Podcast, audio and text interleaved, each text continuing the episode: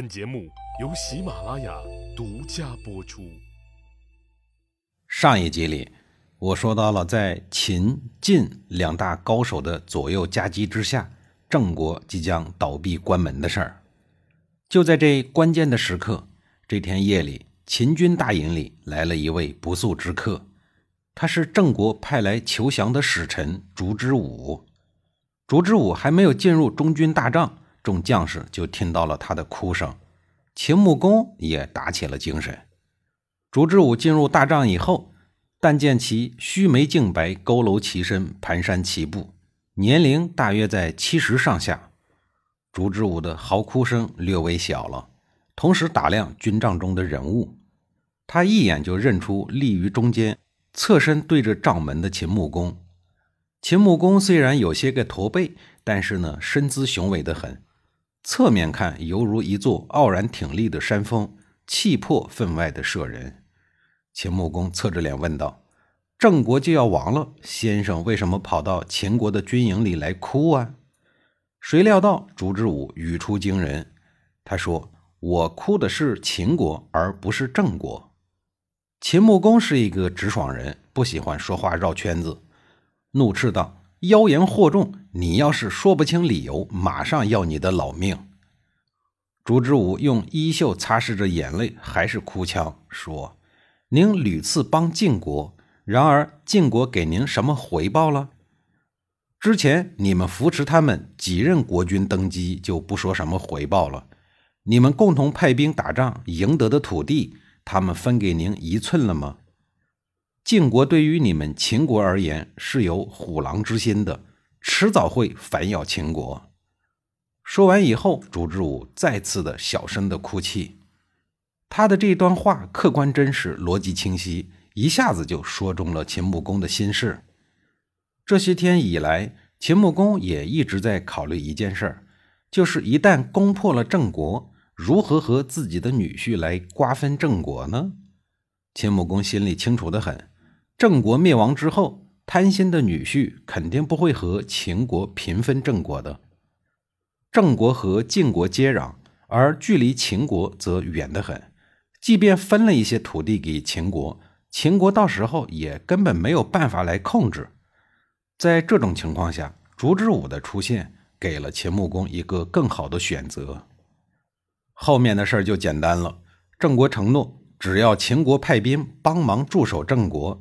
日后秦国到中原，郑国就是秦国的中转站。至于粮食辎重，还有什么其他的战备物资，都可以从郑国的府库里拿。秦国可以将郑国当做本土的一块地儿。秦穆公在这种条件面前，有什么理由不同意呢？于是派此前接受了晋国遣返之辱的三个将领其子、冯孙、杨孙，负责守卫郑国的都城。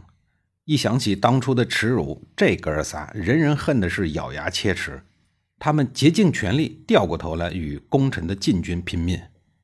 随后，秦穆公带着秦军主力撤离，郑国的防御压力一下子减少了十之三四。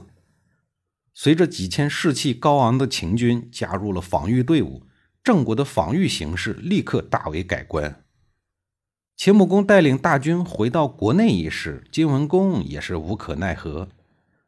你总不能不让老丈人回家呀！光靠自己，眼下的郑国是攻不破的。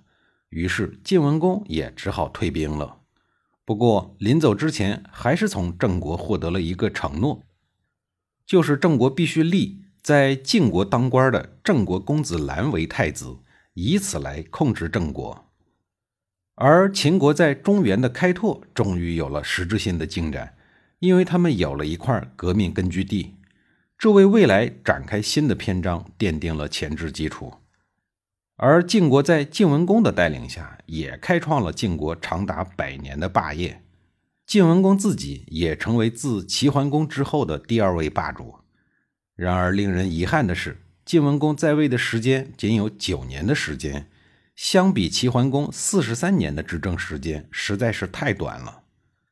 公元前六二八年，晋文公去世了。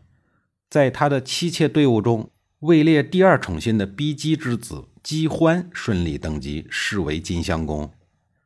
晋襄公全盘继承了老爸中原霸主的地位，垂拱而治，将晋国霸业再一次推向高峰。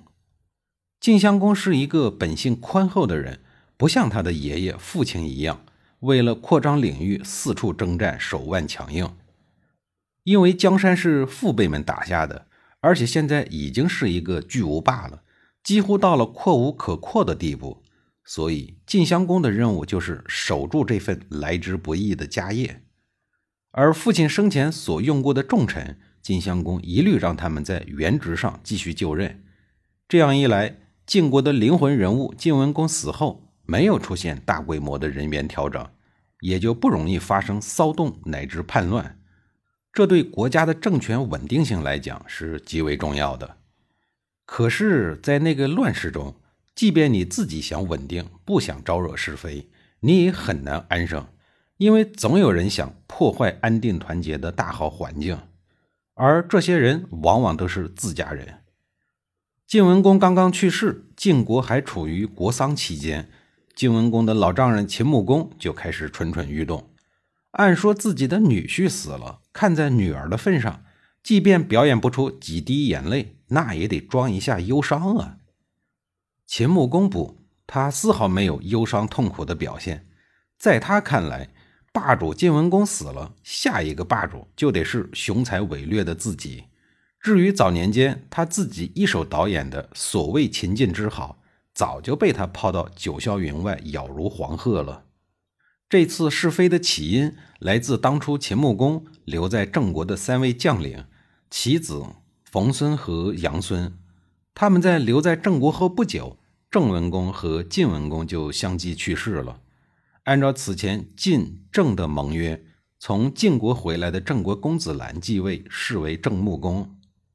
郑穆公在晋国的时候就深得晋文公的欣赏，并把他任命为大夫，让他在晋国政坛接受锻炼。郑穆公是在强大的晋国扶持下继位的。否则，郑国君主的位子怎么能轮到他呢？晋国实力强劲，与郑国又是邻居，郑穆公毫无疑问的是亲晋派。在他的领导下，郑国很有可能成长为晋国的藩属国。郑国政坛的这个巨大变故，对于秦国来说是非常不利的。秦穆公前两次东晋，费钱费力，一点好处没捞着，两次为晋国做嫁衣。只有这第三次，秦国两千军人驻扎在中原，又得到了郑文公的许诺，说以后可以将郑国作为秦国东晋的革命根据地。但按照目前的态势发展下去，新继位的郑穆公很有可能会再一次的让秦国竹篮打水一场空。比起身在秦国都城的秦穆公，身在异国他乡的其子冯孙、杨孙三位将领。更是深切体会到事态的炎凉。就在三位将领犹豫着是否请秦穆公出兵的时候，晋国传来消息说晋文公去世了。这一下，三位将领彻底放下了包袱，立刻派人到国内请求秦穆公火速出兵偷袭郑国。此前，三位将军还是忌惮晋国的，如果秦国出兵攻打郑国，即便打下了郑国，晋国也难免会出兵干预。可是现在晋国正处于国丧期间，按照周礼，只要别人不打上门，是不能出兵的。秦穆公曾经无数次在睡梦中东进中原，看到帐下将领快马传来的求战竹简，他兴奋地嚷嚷说：“速请百里奚和简书两位大夫。”此时，简书在百里奚的转介绍下。也在秦国谋了一份很显赫的职位，右庶长，和百里奚左庶长并称为二相。简叔的儿子们也都跟着老爸来到了秦国，各自谋了一份将领的工作。当年简叔对百里奚热情无私的帮助，现如今换来了巨大的回报。下一集里，我继续给您讲述百里奚和蹇叔的故事。